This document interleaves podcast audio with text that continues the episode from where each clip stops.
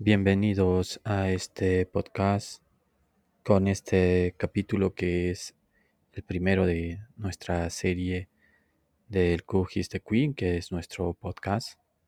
Te saluda Helmut Monson Rosas, eh, MBA PUC.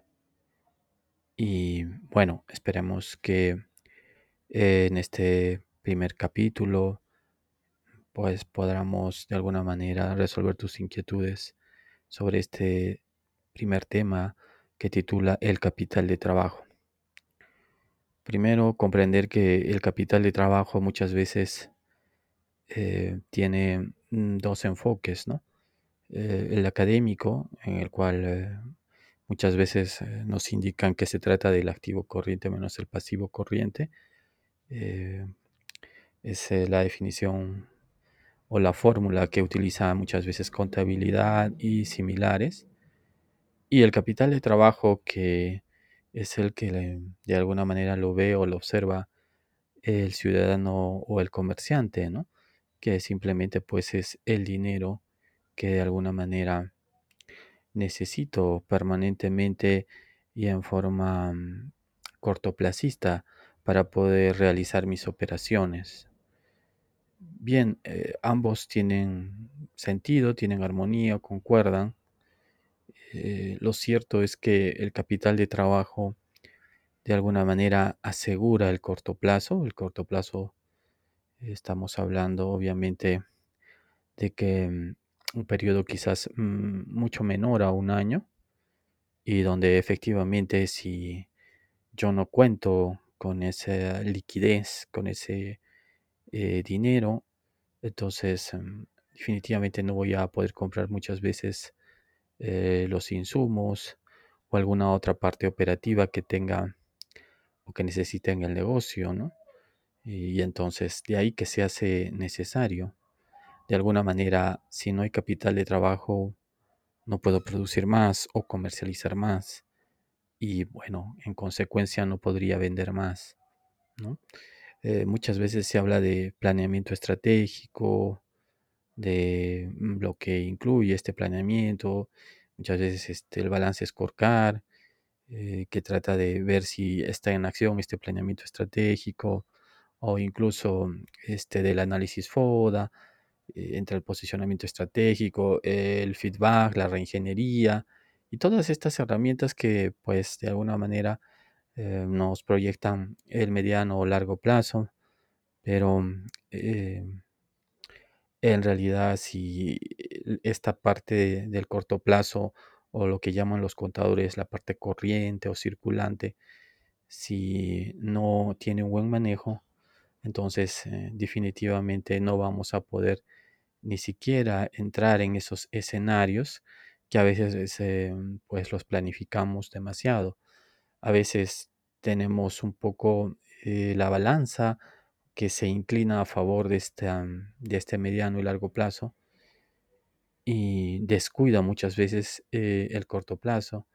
De hecho, creo que es una de las razones fundamentales eh, porque de alguna manera en nuestro país el sector micro y pequeña empresa pues se encuentra muy prontamente en situaciones muy apremiantes de falta de liquidez y obviamente recurrir a bancos o cualquier tipo de financiamiento para pagar eh, deuda o para obtener capital de trabajo que el negocio debería generar ya no es eh, tan atractivo y no resulta tan eh, interesante y útil, ¿no? Ya no es rentable para el negocio.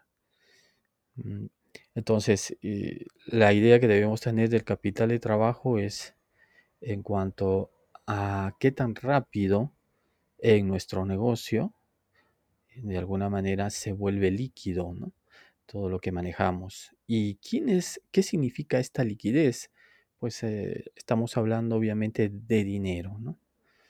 Y obviamente el tema va en el sentido, ya detallando un poco, pues, por ejemplo, de estas cuentas por cobrar, que son producto muchas veces de ventas al crédito y que nosotros obviamente tenemos que estar haciéndole un seguimiento para que obviamente se pueda volverlo líquido en el tiempo que se quedó.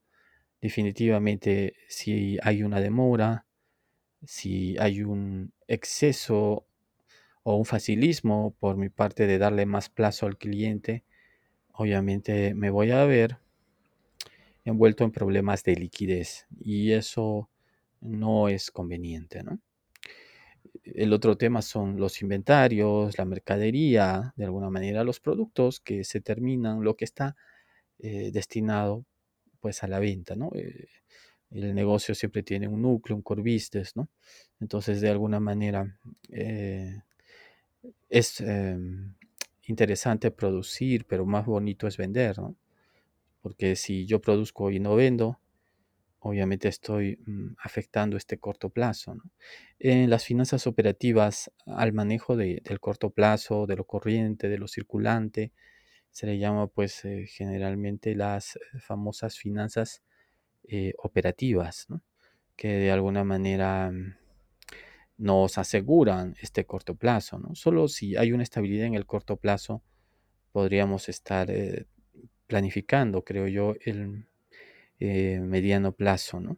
con esas visiones o, o planeamientos estratégicos, que no es más que una visión de futuro. Bien, entonces eh, este inventario, esta mercadería tiene que rotar eh, en los negocios. El solo hecho de rotar, pues eh, lo hace mm, acercarse más a la rentabilidad. Si una mercadería, un inventario no rota, entonces empiezan los problemas, los inconvenientes. Ah, rotar, obviamente, estoy hablando de, vender. Entonces, es bonito producir eh, siempre y cuando se pueda vender. ¿no? Si yo produzco y no vendo, empiezan eh, los inconvenientes, los problemas. Y bueno, obviamente se estaría perdiendo el objetivo porque eh, yo me encontraría en una situación donde mi negocio, mi local, mis tiendas, mis fábricas, de pronto se encuentran con dinero inmovilizado, producto de mercadería hueso, mercadería que no rota, mercadería que lo tengo en dinero, eh, que no puede de alguna manera eh, volverse líquido, porque obviamente está en el producto. Entonces, eh, ese desfase, mientras más tiempo se prolongue, mientras más tiempo dura, me afecta obviamente mi capital de trabajo, de tal manera que mm, pues empieza a perjudicar seriamente eh, el tema de mi liquidez. Entonces eh, los negocios por eso deben planificar, ¿no? se debe planificar de alguna manera este capital de trabajo que muchas veces es esencial y determinante para mantener esta rentabilidad en el negocio.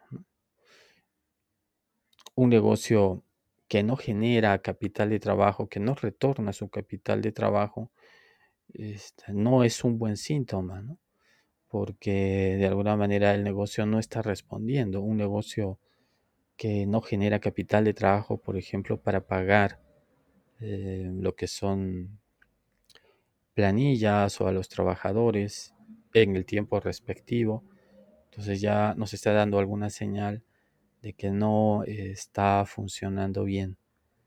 Y a veces también mm, tenemos el inconveniente eh, de que somos eh, a veces demasiado subjetivos con los negocios. ¿no?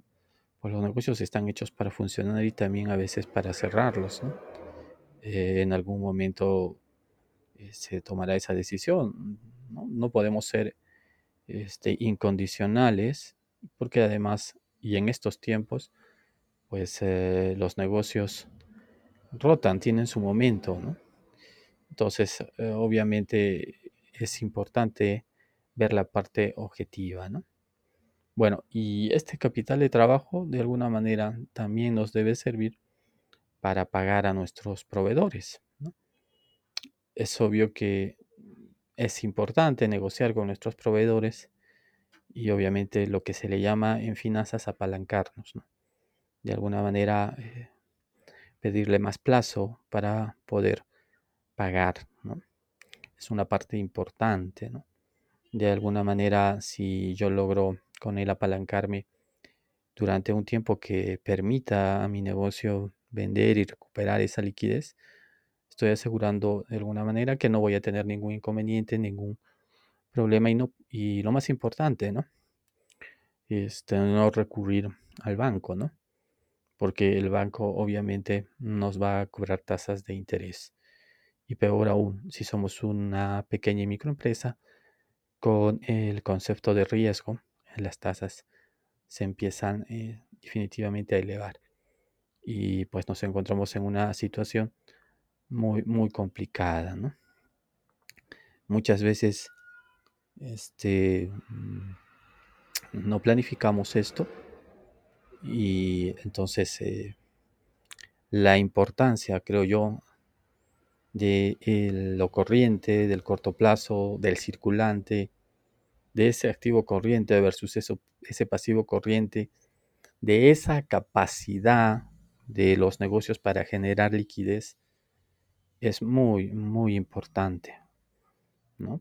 Quizás como es em, de un movimiento singular, eh, rápido, entonces quizás em, el concepto de, de planear a veces se puede de alguna manera parecer lejano, distante, pero todo lo contrario, porque si tiene una rotación demasiado rápida, más bien requeriría una mejor eh, planificación.